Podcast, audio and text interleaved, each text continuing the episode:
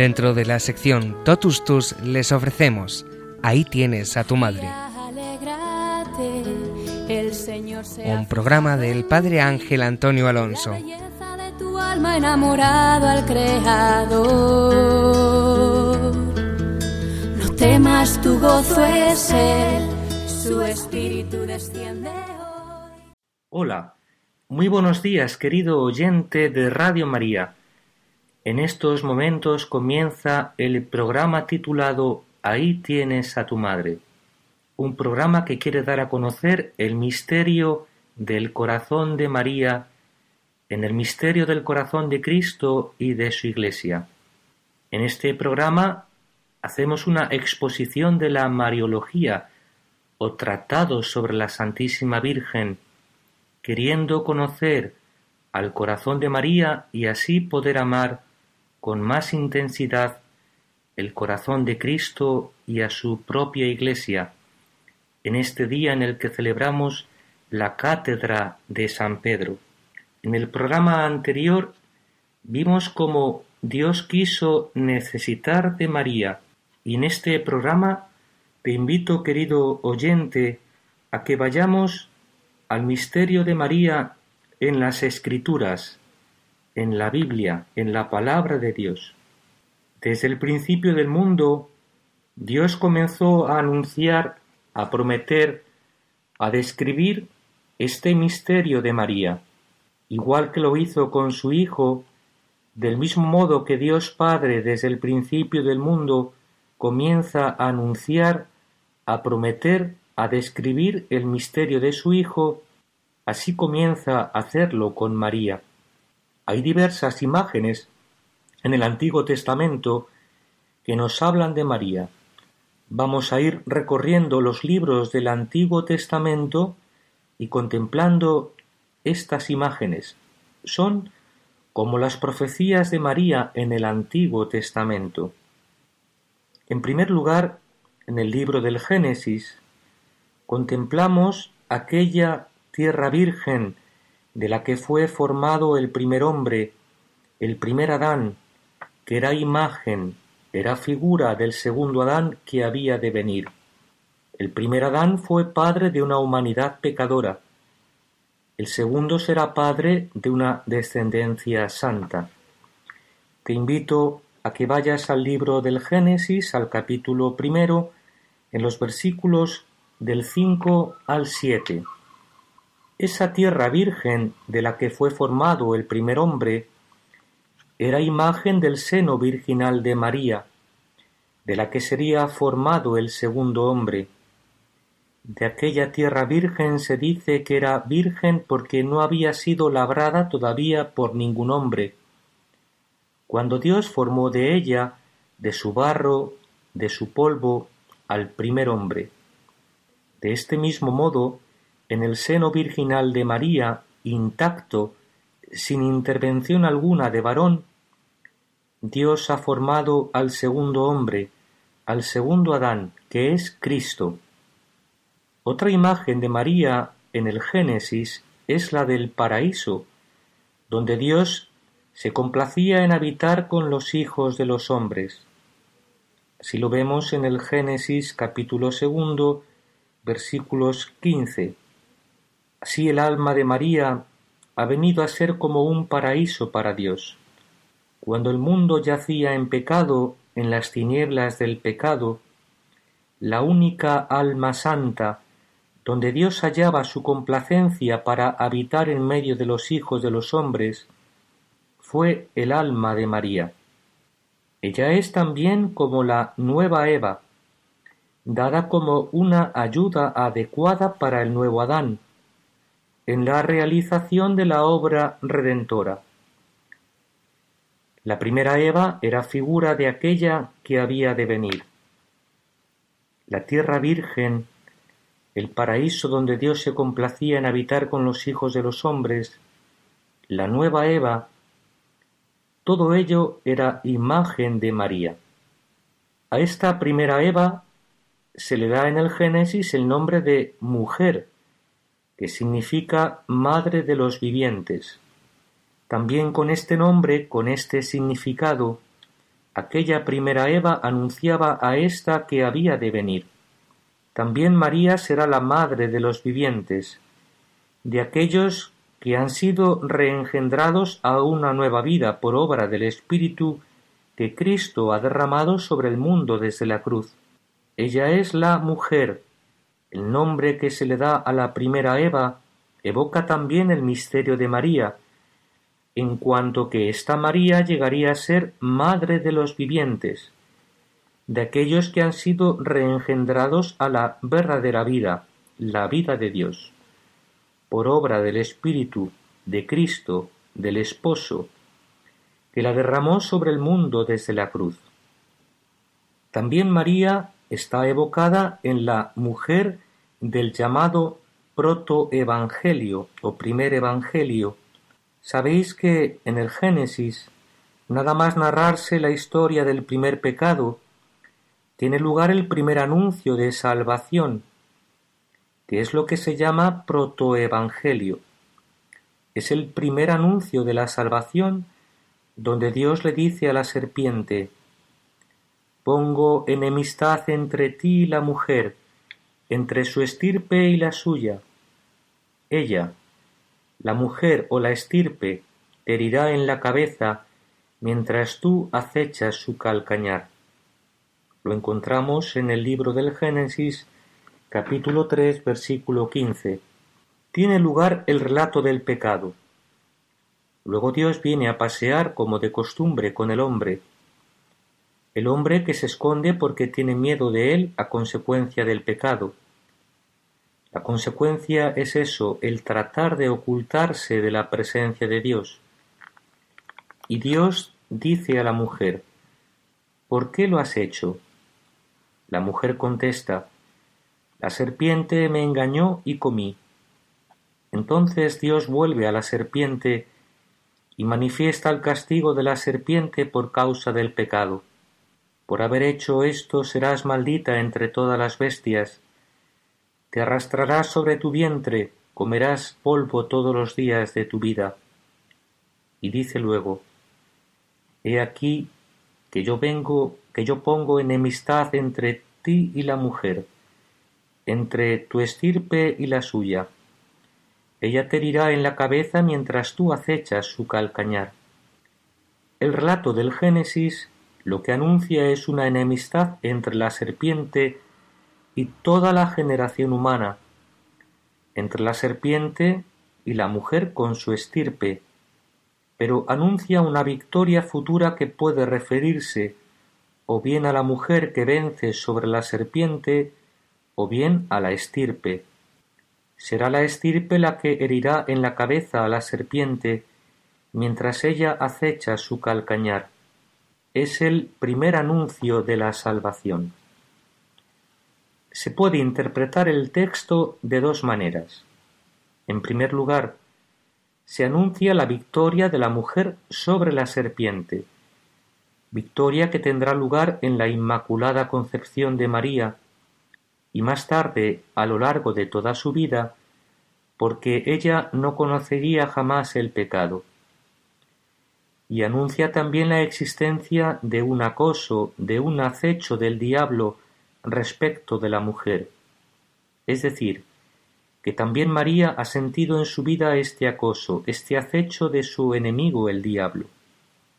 Esto lo expresa muy bien el libro del Apocalipsis, cuando habla de aquella mujer vestida del sol y coronada de estrellas, que representa a María o a la Iglesia, y también a María como figura, como primicia de la Iglesia. Pues bien, dice que la mujer gritaba con los dolores de dar a luz, y el dragón se puso frente a ella, con la intención de devorar a la criatura apenas naciese. Apocalipsis capítulo 12 versículos del 1 al 6. Ahí expresa un acoso, un enfrentamiento del diablo contra la mujer y contra la criatura que viene de ella. La criatura nace y es rescatada, es llevada al cielo, pero el diablo, el dragón, lo que hace es dedicarse a perseguir a la mujer, A ésta le son dadas dos alas de águilas grandes, para volar lejos del alcance del diablo, al desierto, donde tiene un lugar preparado para alimentarse con la palabra de Dios hasta que llegue el fin de los tiempos. Cuando el dragón persigue a la mujer, lanza detrás de ella como un río de agua, que algunos dicen que representan las persecuciones de la Iglesia. Pero la creación vino en ayuda de la mujer y se abrió la tierra y se tragó aquel río. La mujer representa a la Iglesia, pero representa también a María. Ha habido un enfrentamiento desde el principio de su vida, al menos desde que tuvo lugar el nacimiento de su hijo. Ha habido un acoso, un acecho del diablo, una persecución del diablo con respecto de la mujer, y la creación ha venido en ayuda de la mujer. El alma de María, que no conoció el pecado, vive en esa armonía con el resto de la creación, en la armonía original, donde la creación era benigna para el hombre, estaba puesta al servicio del hombre, para que pudiese alcanzar a Dios con mayor facilidad. Esto sucede en la vida de los santos, que cuando su alma se ha purificado, vuelven a esa paz, a esa armonía del estado original, y la creación deja de serles adversa, como se había vuelto adversa para el hombre por causa de su pecado. Deja de serles adversa para ponerse a su servicio, para venir en su ayuda en su combate contra las fuerzas del mal. Cuando el hombre purifica su corazón y vuelve al estado original, vuelve a la armonía con el resto de la creación la creación entera se pone a su servicio y viene en su ayuda en su combate contra las fuerzas del mal. Eso es lo que ha sucedido con María.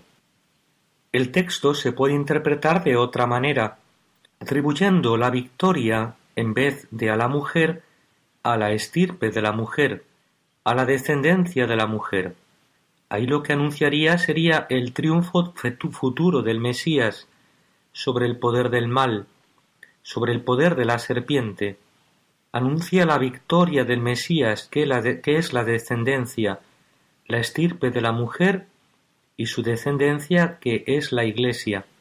Anunciaría la victoria sobre el poder del mal, que ha tenido lugar en la cruz y que más tarde tendrá lugar en la vida de la Iglesia, en la santidad de los creyentes, victoria que es fruto de la cruz y anuncia también este acoso, este acecho del diablo respecto de la descendencia de la mujer, de Cristo, del Mesías, en primer lugar, durante toda su vida, y luego de toda su descendencia eterna, que será la Iglesia.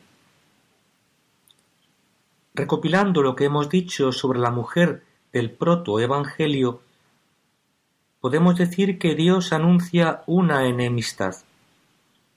Pongo enemistad entre ti y la mujer, entre tu estirpe y la suya, se refiere a la serpiente. Ella puede ser la mujer o la estirpe, las dos interpretaciones son válidas, te herirá en la cabeza mientras tú acechas su calcañar. Ahora lo que hacemos es separar las dos interpretaciones. Una anuncia la victoria de la mujer sobre la serpiente. Eso ha tenido lugar en la Inmaculada Concepción de María. Es la primera victoria de Dios sobre el poder del mal. El alma de María limpia de toda mancha de pecado, que luego se conservará así limpia de toda mancha de pecado hasta el fin de su vida. No conocerá el pecado. Anuncia también este acoso del diablo respecto de la mujer, acoso que refleja muy bien el texto del Apocalipsis descrito. El diablo que se pone frente a la mujer para devorar a la criatura y que luego la persigue. María ha experimentado también el combate, la oposición, la persecución del diablo en su vida, y en medio de ese combate la creación ha venido en su ayuda, ha sentido el consuelo de las criaturas, el auxilio de las criaturas, en su combate contra las fuerzas del mal. Ella ha sentido la fuerza de Dios y el auxilio de Dios en aquellas dos alas de águilas grandes. Tradicionalmente, de aquellas dos alas de águila dice la Iglesia que representan la fuerza de la cruz. Los brazos extendidos de Jesús en la cruz son como las alas de un águila que él despliega para volar libre de las cosas de este mundo, volar hacia Dios, o que él despliega para tomar sobre sí a sus polluelos y llevarlos también hacia Dios. Os he llevado sobre alas de águila para traeros hacia mí. Lo podemos leer, como había dicho Dios en el Antiguo Testamento, en Éxodo 19, versículo 4 y Deuteronomio capítulo 32, versículo 11. Aquellas dos alas de águila representan la fuerza de la cruz que es comunicada a la Iglesia, o en este caso a María, para que pueda volar al desierto, lejos del alcance del diablo. Se trata de ese desierto interior de la propia oración, donde uno se refugia en Dios lejos del alcance del diablo, y allí es alimentado, es consolado por la palabra de Dios. Otra interpretación es atribuir la victoria a la estirpe. La estirpe de la mujer es en primer lugar el Mesías, Cristo, y más allá de Cristo toda la descendencia eterna de Jesús, que será la Iglesia, la estirpe de la mujer se anuncia tanto la victoria de Cristo como de la Iglesia respecto del poder del mal. Esta victoria la obtendrá Jesús en la cruz, y luego, por la virtud salvadora de la cruz, vencerá también la Iglesia sobre el poder del mal. El texto expresa el acoso del diablo, tanto en la vida de Jesús como en el resto de la vida de la Iglesia. Vamos a hacer ahora una primera pausa musical y vamos a escuchar esta canción cantada por estos niños Quiero decir que sí.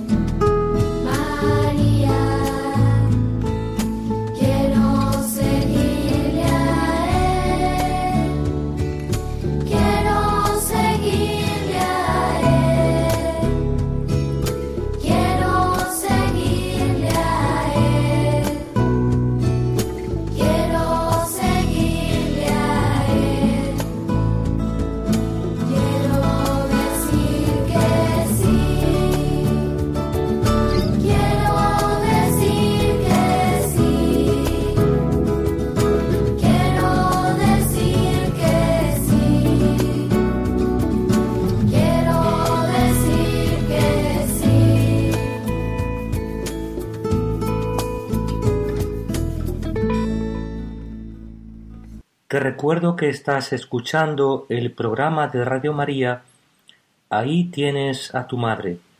Si quieres contactar con nosotros para hacer alguna pregunta, dejar algún comentario, puedes hacerlo en el correo siguiente. Ahí tienes a tu madre arroba radiomaria.es. Te lo repito. Ahí tienes a tu madre arroba radiomaria.es. Continuamos con el programa de hoy donde estamos viendo la figura de María, el misterio del corazón de María en el Antiguo Testamento. Ya hemos visto en la primera parte el libro del Génesis. Otra imagen del libro del Génesis que representa a María es aquella pequeña ciudad que sirvió de refugio para Lot cuando huía de Sodoma y de Gomorra. Cuando Dios va a destruir a Sodoma y Gomorra, porque el clamor del pecado ha llegado hasta Dios, y Dios decide exterminar las ciudades. Eso a pesar de la intercesión de Abraham. La interpretación tradicional de la Iglesia dice que a Abraham le faltó audacia en su intercesión, porque Abraham dice, si hay cincuenta justos ¿No perdonarás la ciudad? Sí, lo haré. Si hay cuarenta, si hay treinta, si hay veinte, si hay diez. Abraham para en diez justos. La Iglesia dice que le faltó audacia. Tenía que haber llegado a un solo justo. Y si hubiese un solo justo, ¿no perdonarías a esta ciudad? Pues sí, es lo que Dios haría por medio de su Hijo en atención a la justicia de un solo hombre, salvaría a todo el género humano. Podemos ver este pasaje de Abraham en el libro del Génesis, capítulo 18, versículos del 23 al 33. Pues bien, a pesar de la intercesión de Abraham, Dios ha decidido destruir las ciudades a causa de su pecado. Entonces en atención a Abraham, Dios envía un ángel para avisar a Lot. Lot es el sobrino de Abraham. En atención a Abraham, por la amistad que tiene con él, envía un ángel del cielo a avisar a Lot que escape de la ciudad porque va a destruirla. El ángel le dice a Lot, Huye a las cumbres de las montañas, y refúgiate allí de la catástrofe que va a suceder. Génesis capítulo 19 versículos 17 al 21. Entonces Lot, que se siente sin fuerzas para escalar hasta la cumbre de las montañas, le pide al ángel que por favor le deje refugiarse en una pequeña ciudad. Es tan pequeña, dice Lot, le pide al ángel poderse refugiar en una pequeña ciudad cerca de Sodoma y Gomorra, y así no sufrir el castigo y la destrucción de aquellas ciudades. Y Dios se lo permite. Dice Lot, Mira que no puedo escaparme al monte sin riesgo de que me alcance el daño y la muerte. Ahí cerca está esa ciudad a donde puedo huir. Es una pequeñez. Voy a escaparme a ella, y así quedaré con vida. El ángel le dice, bien, te concedo también eso de no arrasar la ciudad que me has dicho. En esa pequeña ciudad que sirvió de refugio a Lot, la Iglesia ha contemplado la imagen de María. María cuya alma ha sido preservada por Dios de la destrucción ocasionada en nuestra naturaleza por el pecado y cuya alma sirve de refugio para aquellos que sin tener fuerza para escalar las cumbres de la virtud, se refugian en ella para ponerse a salvo del poder del enemigo, del mal. María, que sirve de refugio frente al poder del mal, para aquellos que no tienen fuerza para escalar las cumbres de la virtud. Y dejando el libro del Génesis pasamos ahora al libro del Éxodo. también encontramos varias imágenes de María. La primera es la zarza ardiente que podemos encontrar en el libro del Éxodo capítulo 3 versículo 2 y siguientes. La zarza ardiente que contempló Moisés en el monte de Dios era como un anuncio de la virginidad de María admirablemente conservada, no consumida por el Verbo, ni antes del parto, ni en el parto, ni después del parto. En esta imagen de la zarza ardiente, que ardía sin consumirse la Iglesia ha encontrado un anuncio de la virginidad de María, que contuvo así al Verbo, aquella virginidad que contuvo aquel que venía a derramar el fuego del Espíritu sobre el mundo, y sin embargo, a pesar de eso, su virginidad no se vio consumida, ni antes del parto, ni en el parto, ni después del parto. Este hecho de que el nacimiento del Hijo de Dios no rompe ni consume la virginidad de María, expresa la mansedumbre, la discreción, la suavidad con la que ha tenido lugar la venida de este Hijo de Dios al mundo, a través, por medio del seno de María. La Iglesia comparará este nacimiento virginal de Jesús con el paso de la luz a través de un cristal el Hijo de Dios ha venido al mundo con aquella misma suavidad, mansedumbre y discreción con la que la luz atraviesa el cristal. Por eso su venida a este mundo no ha roto la virginidad de María. Otra imagen de María en el libro del Éxodo es la de el arca de la alianza, que podemos encontrar en el libro del Éxodo capítulo 25, versículos del 10 hasta el 22. Era el lugar de la presencia de Dios en medio de su pueblo. Era la señal de la presencia de Dios en medio de su pueblo. Era también la señal de la alianza que Dios había hecho con su pueblo. A través de aquel arca se hacía visible el contenido de las promesas de Dios a los hombres y se otorgaba a los hombres como una garantía, una prenda, una anticipación del cumplimiento de aquellas promesas.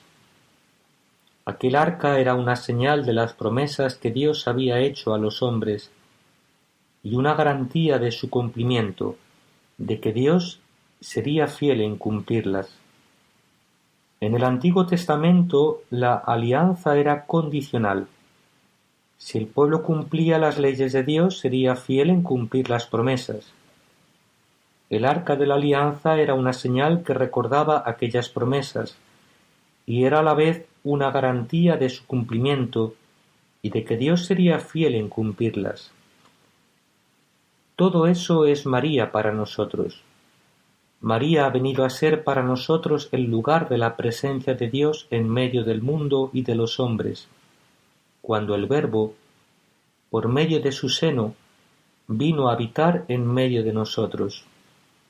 Y María es para nosotros también como una señal que nos recuerda, que hace visible ante nuestros ojos el contenido de las promesas de Dios.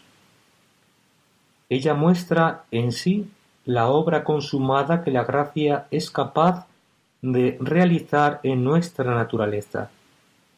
Ella muestra en sí la gloria, la esperanza futura a la que estamos llamados. Ella visibiliza el contenido, el alcance de las promesas de Dios para nosotros, y a la vez es para nosotros una garantía de su cumplimiento. Lo que Dios ha realizado en ella también lo realizará en nosotros. María era una de nuestra raza, en todo semejante a nosotros, pues lo que Dios ha hecho en ella lo realizará también en nosotros. La antigua arca de la alianza estaba hecha de madera incorruptible. La madera de ciprés se dice en la Biblia que era incorruptible. Esto evoca de alguna manera la incorruptibilidad del cuerpo de María. Tampoco ella experimentaría la corrupción del sepulcro, porque no había conocido el pecado original. Es como una similitud más que la Iglesia encuentra entre el arca de la alianza y el misterio de María. Aquella estaba hecha de madera incorruptible, ésta no experimentará la corrupción del pecado. Entonces el arca de la alianza evoca a María como morada de Dios en medio de los hombres y como señal de la alianza eterna entre Dios y los hombres.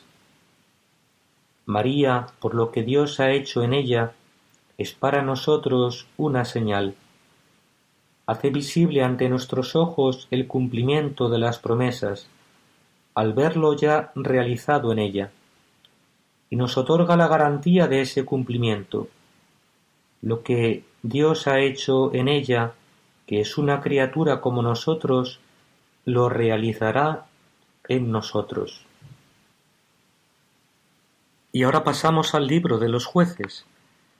Aquí está la imagen del vellón, que encontramos en el libro de los jueces capítulo 6 versículos del 34 al 40. En el Antiguo Testamento Dios manda a Gedeón al pueblo de Israel, que está dominado por, por los enemigos. Dios suscita a un hombre, uno de estos jueces, que acaudillará al pueblo para pelear contra los enemigos y liberar al pueblo. Gedeón es uno de estos jueces, a quien Dios le ha mandado hacer un gran ejército, y él lo ha hecho.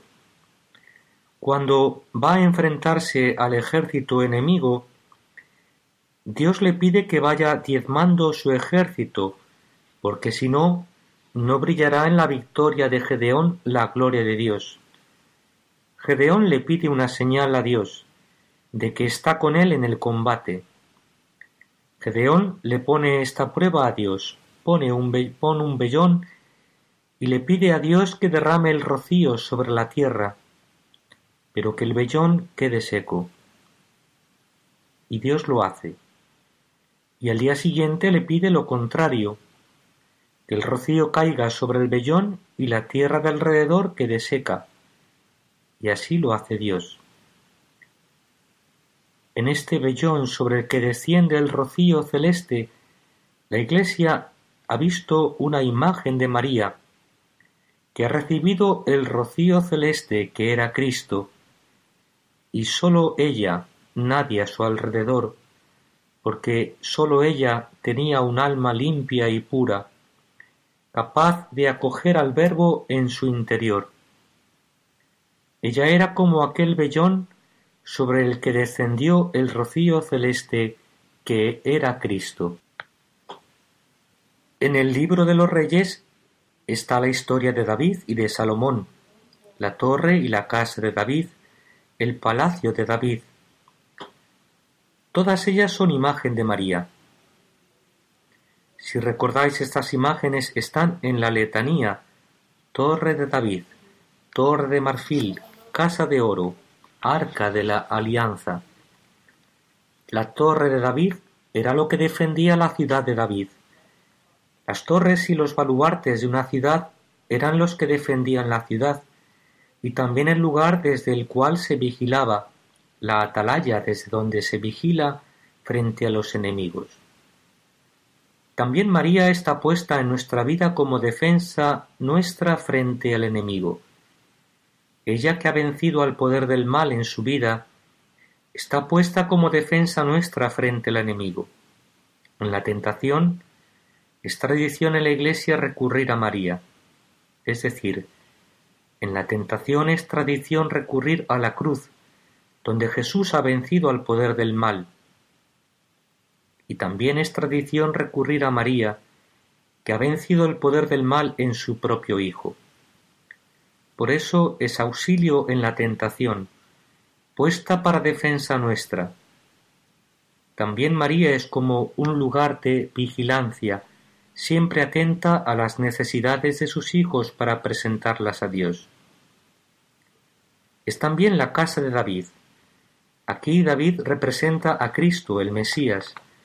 María es la casa de David, donde ha venido a habitar el Hijo de David, que era Cristo. De ella nos habla la liturgia de las horas, las letanías de la Iglesia, y la llama casa de oro, porque expresa la dignidad de esta morada preparada por Dios, adornada por Dios, enriquecida por Dios, para ser una digna morada para su Hijo. Por tanto, María como la casa en la que ha venido a habitar el Hijo de David. También se la llama Palacio de David, por la misma razón. Es el lugar donde él habita, y el hecho de nombrarla como un palacio expresa toda la riqueza de dones con los que ella ha sido enriquecida para constituir una digna morada para su Hijo. Cuando se llama María Torre de Marfil, se trata de representar su belleza, la belleza del misterio de María ante la mirada de Dios y de los hombres. Vamos a hacer ahora una segunda pausa musical para escuchar esta canción dedicada a la Virgen de Orden y Mandato de San Miguel.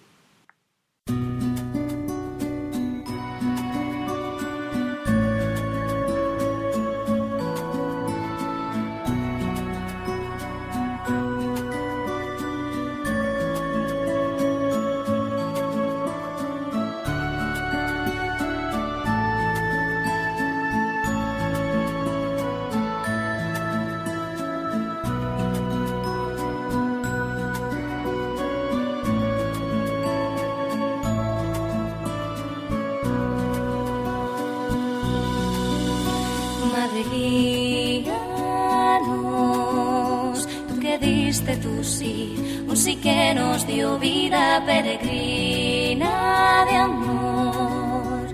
Visitaste a Isabel proclamando la grandeza de Dios nuestro Señor. La esperanza en tu vientre respiraba latiente nuestra sangre.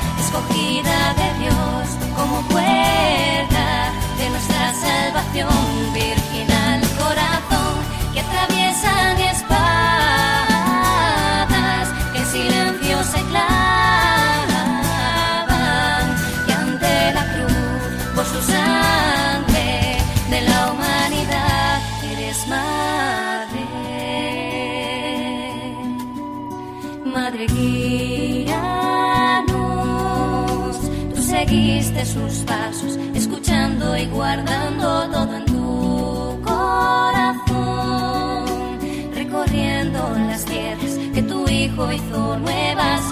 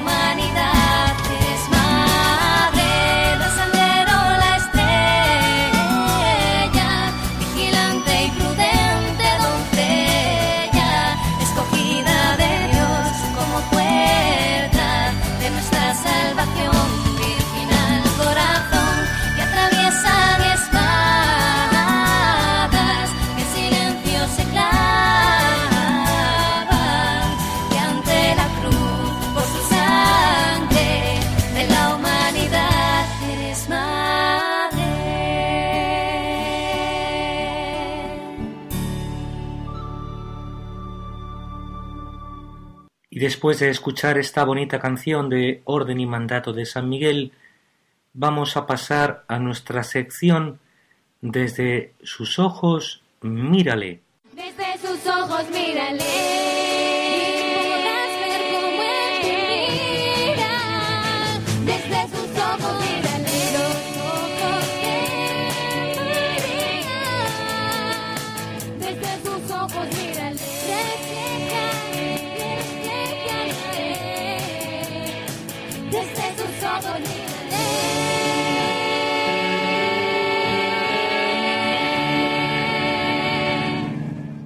Seguimos, amigos oyentes, en este espacio dedicado a conocer un poco más de cerca la figura de María.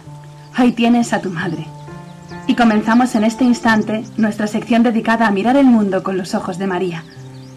Hoy nos acercaremos a la mirada de María sobre la Iglesia, porque María es Madre de Jesús, Madre de Dios, pero también Madre de la Iglesia y de todos y cada uno de los que la formamos. María, amigos oyentes, mira a la Iglesia con ojos de madre. La mirada de Jesús desde la cruz se posó sobre su bendita madre para entregarle como en todo un testamento su don más precioso, a los hombres. Mujer, he ahí a tu hijo. En el joven San Juan encontramos representada a toda la iglesia, a todos los hombres que ante tanta generosidad de Jesús solo podemos mirar a María y acogerla para siempre en nuestra casa, en la iglesia. María, amigos oyentes, es madre de la iglesia y como buena madre la cuida, la guía, la sostiene en los momentos difíciles, pero sobre todo le sirve como modelo perfecto, acabado. La voluntad amorosa de Dios ha querido regalarnos a María como madre de la iglesia. La ha puesto como madre en esta familia que formamos todos los bautizados, todos los que hemos sido bañados con el agua y la sangre brotados del costado de Cristo crucificado todos los que hemos acogido las palabras del que en su último suspiro de vida lo entrega todo, también a su madre. Y es que la Iglesia es una gran familia, la familia de los hijos de Dios, y de sobra sabemos que todo hogar necesita una madre. La figura de una mujer que desde el silencio y el servicio vela por su familia, vela por su familia, la cuida y protege, encaminándola hacia la patria celeste hasta el día de la venida gloriosa del Señor. Esa es María, la Inmaculada Concepción, Madre de la Iglesia. María mira a la Iglesia con ojos de madre, amigos oyentes, y también nosotros estamos invitados a imitar su mirada, amorosa, esperanzada, llena de fe. Porque no olvidemos que ver a la Iglesia es ver al mismo Cristo que continúa a lo largo de los siglos su obra salvadora la Iglesia hace presente a Cristo en los sacramentos. Nos acoge, perdona y alimenta durante nuestro peregrinar en esta vida. Y nosotros, como María, debemos aprender a mirar a la Iglesia y descubrir en ella al mismo Cristo, que desde la cruz nos repite, He ahí a tu madre. Y la maternidad de la Virgen es ante todo una maternidad espiritual. Ella desde el cielo sigue cumpliendo cada día su función maternal cooperando en el nacimiento y en el desarrollo de la vida divina en cada una de las almas de los hombres.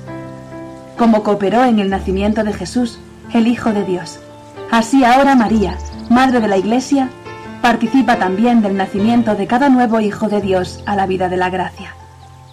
Y tras el nacimiento, la Inmaculada sigue dando sus cuidados a cada miembro de la Iglesia, alimenta, educa, para que los miembros del cuerpo místico seamos cada vez más semejantes a Cristo. Pero además, la maternidad de María va mucho más allá de lo que hace cualquier madre humana. María es madre al estilo de Dios. Por eso no cesa de expresarnos el amor de su inmaculado corazón, intercediendo por nosotros, por la Iglesia de Cristo.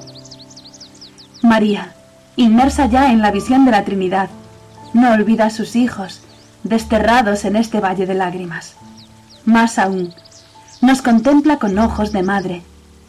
Desde la mirada del amor misericordioso de su inmaculado corazón, atento siempre a nuestras necesidades.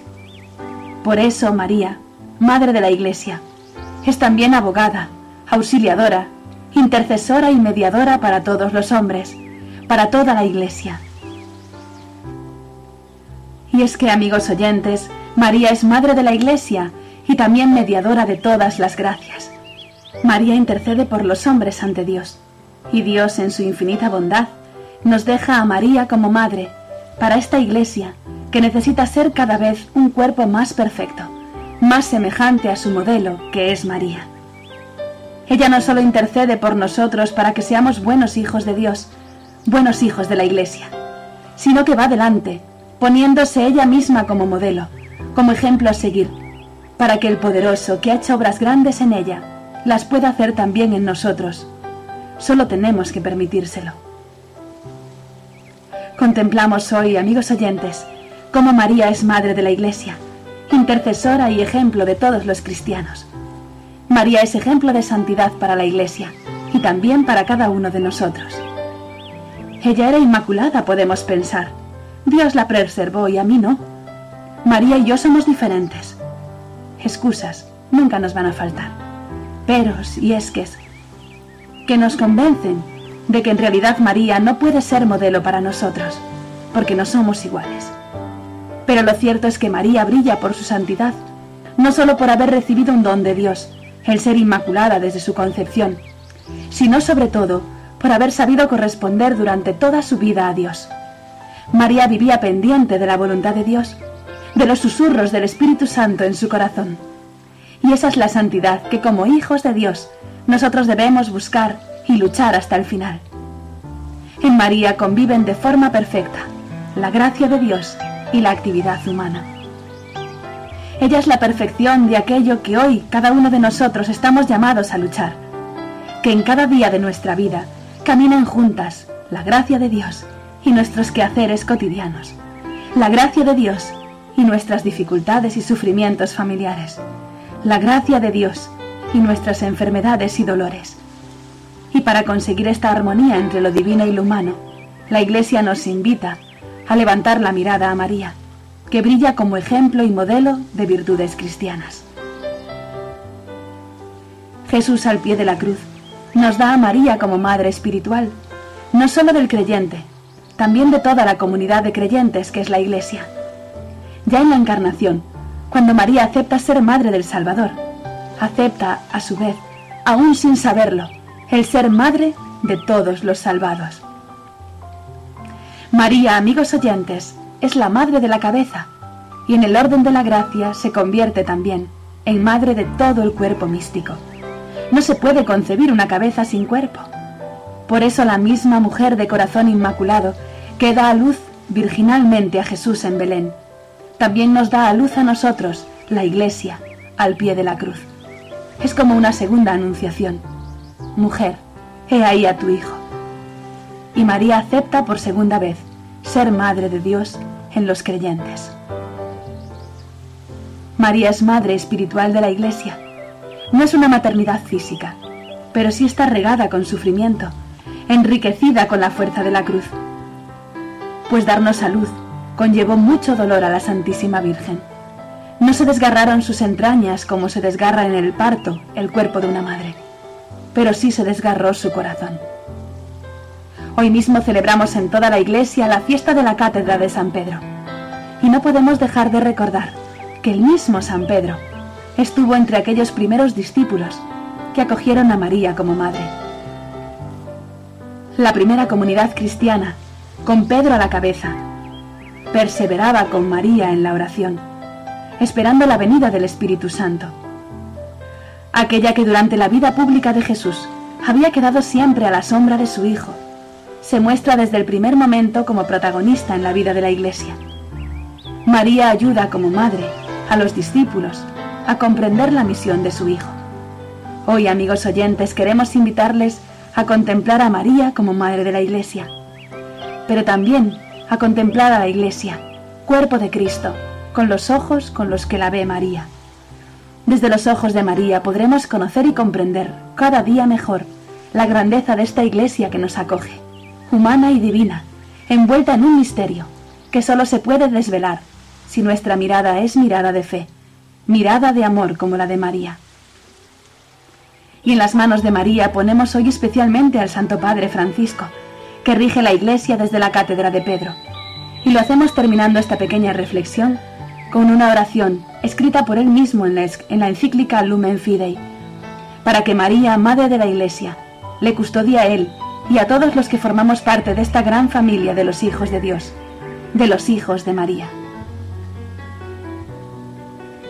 Madre, ayuda nuestra fe, abre nuestro oído a la palabra, para que reconozcamos la voz de Dios y su llamada. Aviva en nosotros el deseo de seguir sus pasos, saliendo de nuestra tierra y confiando en su promesa.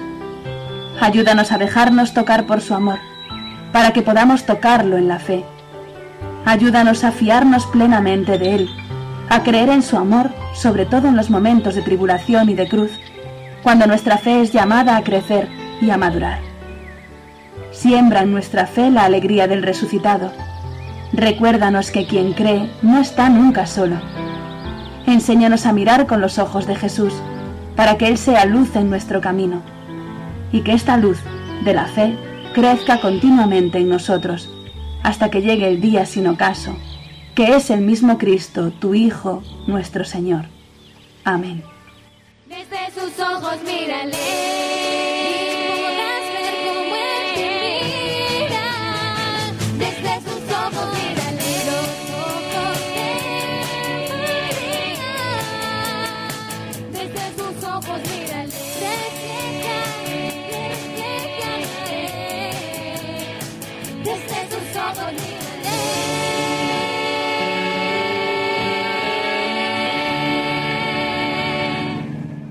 Pues finalizamos, querido oyente de Radio María, el programa de hoy, donde hemos visto el misterio de María en las Escrituras y continuaremos en el programa siguiente con estas imágenes de María en el Antiguo Testamento.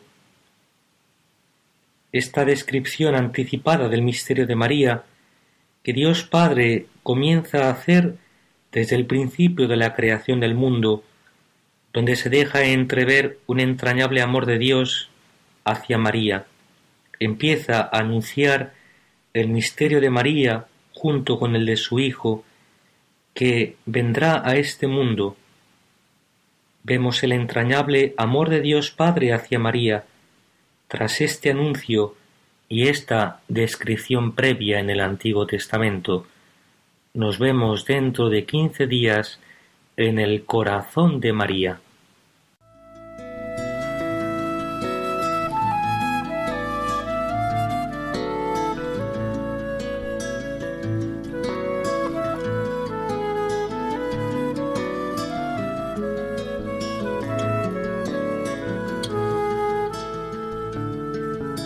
María, alégrate, el Señor se ha fijado en ti, la belleza de tu alma enamorado al Creador.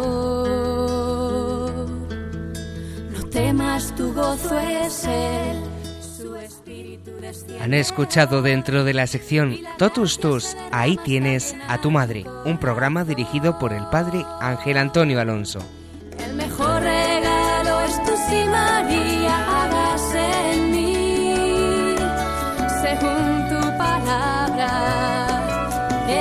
la esclavitud.